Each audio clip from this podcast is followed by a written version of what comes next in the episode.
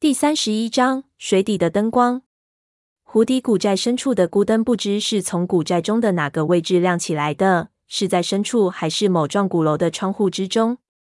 孤灯的颜色实在无法形容，灯光非常之不通透，似乎是被人蒙在一层青暗色的罩子里，朦朦胧胧，不像人间的灯火。这座诡异的湖泊已经给了我太多的惊讶。这片清幽之下的寂静，之的隐藏着太多的秘密。这里到底发生过什么，使得所有的一切都像被诅咒了一样？在这种幽冥环境下，我孤身一人潜入深山中的湖底，没有任何支援，没有任何帮助。第一次感觉到无比的恐慌和孤寂。这种无助的绝望感比死亡还要让我恐惧。我有一刹那的错觉，想到了深海的一种以灯光捕食的丑恶鱼类。这古寨给我的感觉，似乎是一种巨大的生物正在使用那灯光吸引猎物自投罗网。我看了看氧气表，心脏的狂跳使得氧气耗费的很快，那种毛骨悚然的梦魇感始终挥之不去。我强压住自己的恐慌，心中默念道：“如果要弄清真相，恐怕必须得以身犯险。如果胖子和闷油瓶现在还活着，那么他们现在肯定陷在一种非常诡异的情形中。”我可能是他们唯一的希望。我既然来到了这里，其实根本就没有退路。这青色的孤灯，不论是凶是吉，都是召唤我的指路灯。这近乎是自我催眠，但在当时的环境下，我真的不知道从哪里去鼓起勇气继续深入。我念了三遍，才感觉那种恐慌稍微减轻了一点，将刺刀拔出，反手握着。虽然不知道这东西能对幽灵有什么用处。但总算是壮胆。我画动脚蹼，贴着湖底的石滩，开始往古寨前去。前不了多久，古寨中的幽光就因为我角度的下降，逐渐被鼓楼遮挡，很快便看不到了。四周的黑暗逐渐回笼，深处的古寨再次回到幽冥之中。我逐渐镇定了下来，奇迹般的恐慌开始退却。看来这恐慌似乎完全来自于青色的幽光。心中不由得暂时松了口气。以我的性格，眼看着灯光逐渐靠近，会把我逼疯的。我所处的位置和古寨的边缘并不远。逐渐靠近后，我发现古寨边缘的地方，石滩斜坡上还有不少朽木，有些还立着，有些已经倒塌横亘在湖底。显然，这个古寨在被淹没之前，四周大树林立。此处果然风水俱佳。下潜不到片刻。我便来到了古寨最上端的地方，最近的高脚木楼顶部离我最多只有两三米的距离。因为是从坡上往坡下潜，此时的水深可能已经超过七十米，水压让我相当的不适应。不是庐山真面目，只缘身在此山中。到了此处，我完全看不到寨子的全貌，只看到密集的大楼盖子，隐约能看到寨子之中的青色幽光就在不远处。同时，我看到。在我的脚下，寨子边缘的一处地方，立着很多犹如墓碑一样的石碑。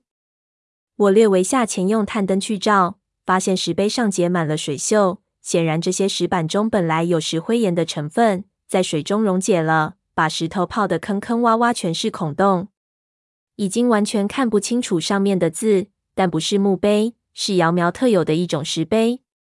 古窑有石碑定法的传统。窑民在遇到一些需要集体讨论的事项时，会开石碑会，会后立石碑于寨中，称为石碑律。这好比是瑶族的法典，所有人包括瑶王都必须遵守。瑶族人把这种石碑叫做阿长。这种律令的神圣程度超乎我们汉人的想象。瑶人认为石碑大过天，不少古时的汉瑶冲突就是因为汉人想动摇石碑律而产生的。而每块石碑都有一个管理人，叫做石碑头人，权力很大。这里石碑很多，如果是石碑律，那上面肯定记载着许多十分重要的事情。可惜字迹已经看不清了，而且很多石碑律牵扯到瑶寨晦涩的古老秘密，所以大都使用无字碑，全靠当事人的自觉来维持上面的规定。我想，如果能够看到这些石碑上的字，也许就能知道这个古寨到底发生过什么事情。越过石碑群，我再次来到寨子的上方悬浮着，因为距离挨得很近，湖底那些破败的高脚木楼和木楼间的小道变得无比的清晰。此时，青色的幽光再次显露了出来，看不到光源，但是暗淡的光晕就在前方。我的头皮再次开始发炸，心跳得更加厉害，恐慌感几乎没有任何削弱，一下又充斥进了我所有的感官中。同时，我感觉到这种恐慌非常异样，它似乎来自我最原始、最深层记忆中的恐惧，无法形容，更无法驱除。我到底在怕什么？在这种高度，鸟瞰一座千年古寨，世界上和我有同样经历的人恐怕不到一百个。看着就在身下垂手可触的破败腐朽的木楼，你能感觉像是漂浮在古道的半空中闲庭信步。千年前四周的景象不可避免地在你脑海里形成，但随即又被水流和某些情境带回到现实。这种交织让人感觉很不真实。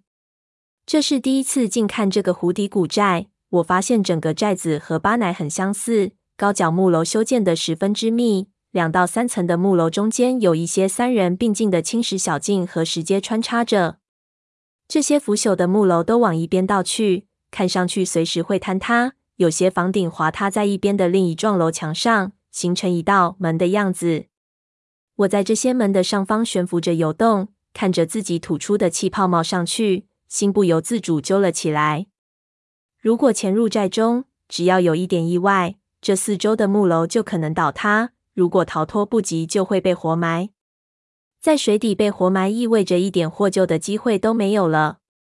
掠过几幢破败的高脚楼顶。灯光的所在越来越近，我的心跳窒息感也越来越强。看灯光和高脚楼之间的角度，我判断那光来自其中一幢古楼之内，可能是映着窗口透出来的。